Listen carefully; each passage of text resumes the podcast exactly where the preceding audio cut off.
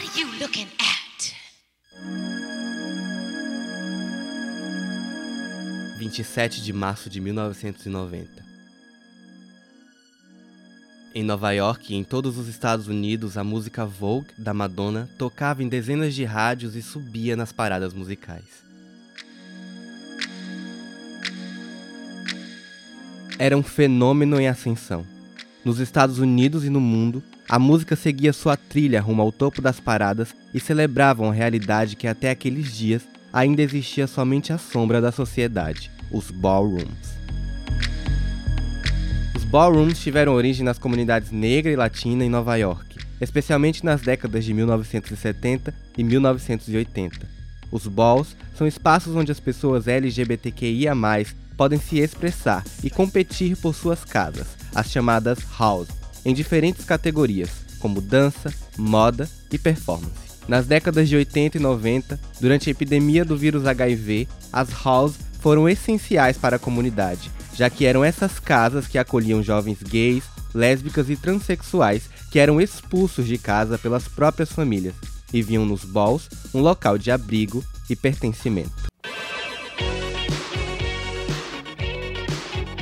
Sete anos antes, em 1983, Cyndi Lauper incendiava os corações da comunidade lésbica com sua música sobre a liberdade, a vida e o desejo de estar à luz para o resto do mundo.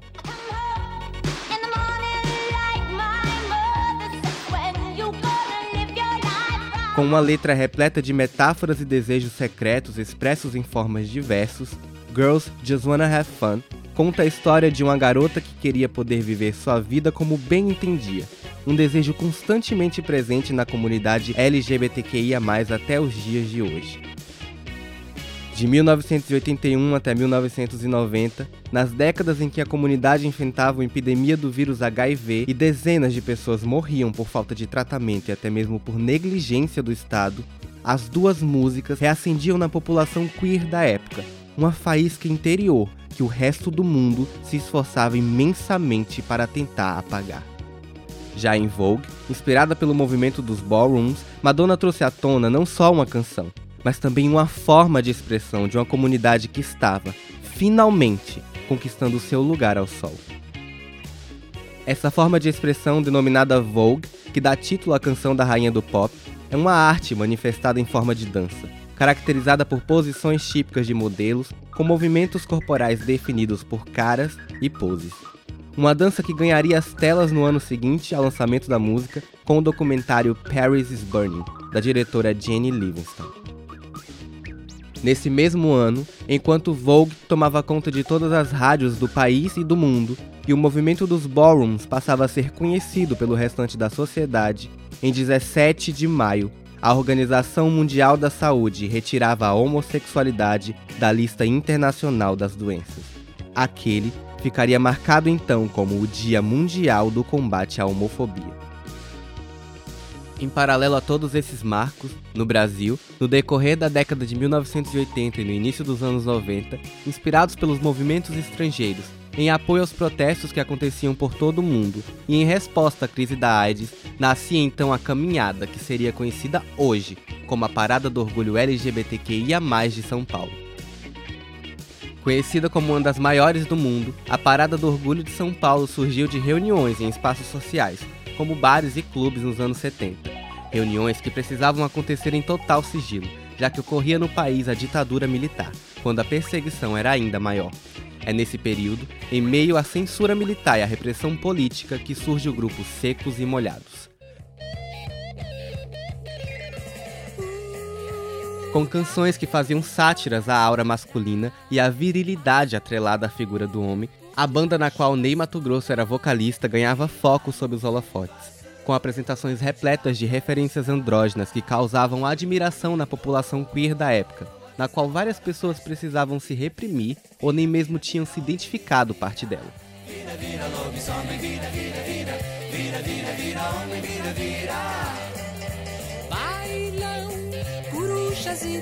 Com o passar dos anos, em meio a tanta luta e tantas mortes dolorosas, ao longo de mais de quatro décadas, o movimento foi então ganhando forças. E assim como no resto do mundo, a comunidade LGBTQIA, ia conquistando com muito esforço e infelizmente muita dor seu lugar e seus direitos. Apesar disso, as repressões e movimentos contrários também ganhavam cada vez mais força. Na Câmara e no Senado, políticos eleitos pelo povo resistiam em aceitar os direitos conquistados pela população LGBTQIA, e implementavam leis que iam contra a comunidade ou impediam que outros direitos fossem conquistados. Com proibições das mais diversas, como a de não poder estar em determinados lugares, fazer doação de sangue, mudar seu nome social e poder se unir legalmente ao seu companheiro, a comunidade LGBTQIA ainda precisaria enfrentar muitas batalhas. Junto a isso, com o um número crescente de casos de LGBTQ-fobia no país, que muitas vezes resultava na morte das vítimas, era extremamente problemático que ainda não existisse uma lei que classificasse esses atos hediondos como crime. É quando a canção I Will Survive, de Gloria Gaynor, lançada em 1978, ganha forças na comunidade, 22 anos depois, na década de 2000.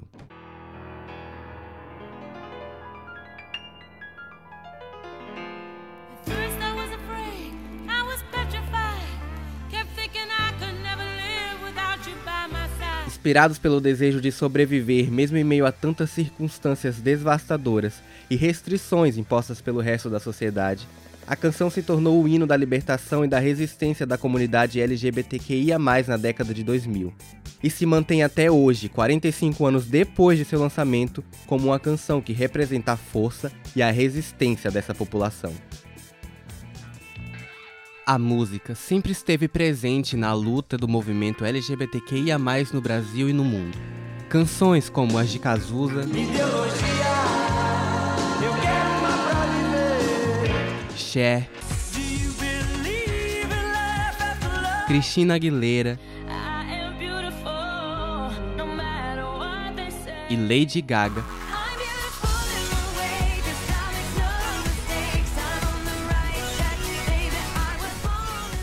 foram essenciais para dar forças aos que precisaram viver cada dia de suas vidas em uma constante batalha contra as opressões impostas pelo resto da sociedade.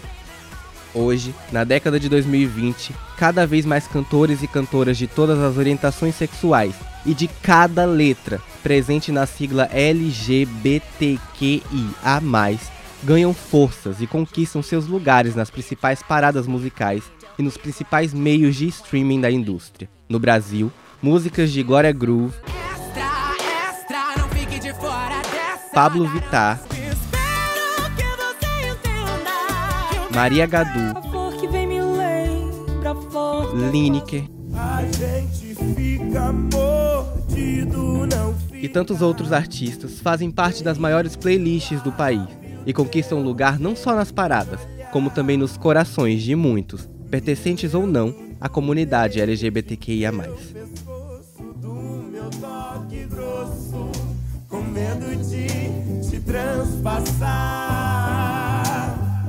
A gente fica mordido, não fica. Uma produção Rádio Esc, com gravação de Luiz Reis, edição de Bruno Samuel, roteiro e narração de Bruno Samuel e orientação de Priscila Ribeiro Cheque.